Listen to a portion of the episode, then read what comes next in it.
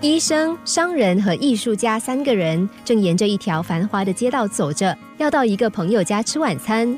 当他们到朋友家的时候，家里面最小的女孩开心的跑了出来，缠着艺术家说故事给他听。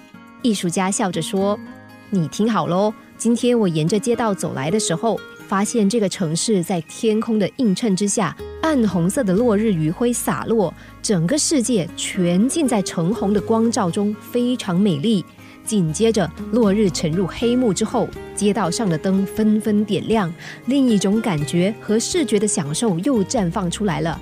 当时我好想把这一切变化彩绘下来，因为我想让大家一起感受这个城市的美。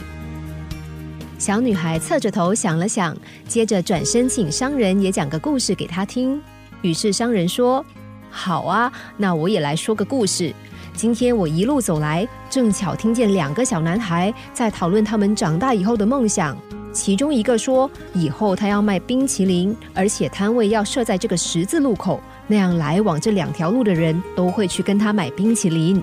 我认为这个小男孩很有商业眼光，是个不可多得的商业人才。还有，我知道他以后一定会是个相当成功的商人。商人说完了这个故事之后，接着大家很有默契的朝着医生看去，因为只剩下医生还没有讲故事来哄小女孩了。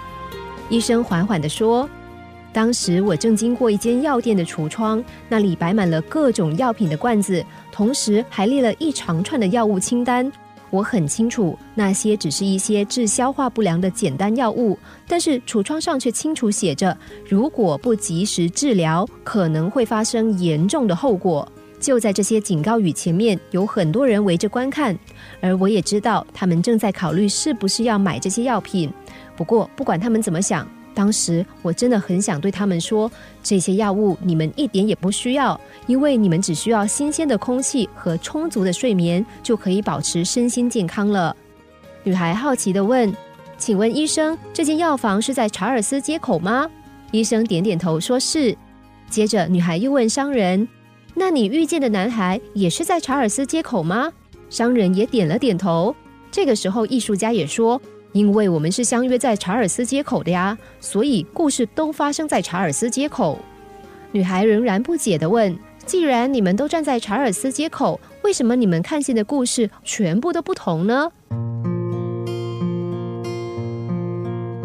这三个人在同一时间走过同一条街道，看到的应该也是同样的事物，但他们眼中的街道却各不相同。因为生活习惯的不同，角度不同，每个人看见的世界一定也不同。但是，正因为生活习惯的不同，我们从故事中也可以发现三个人认知的角度不同。所以，当我们用自己的角度看外面的世界的时候，千万别急着说出自己的观点，因为也许我们看见的只是世界的一个小角落。我们可以尝试再用不同的角度看一看，或听听别人的看法，然后将它汇聚整理起来，就成为自己的宏观视野了。多一点包容，我们自然会发现别人所无法看见的远见。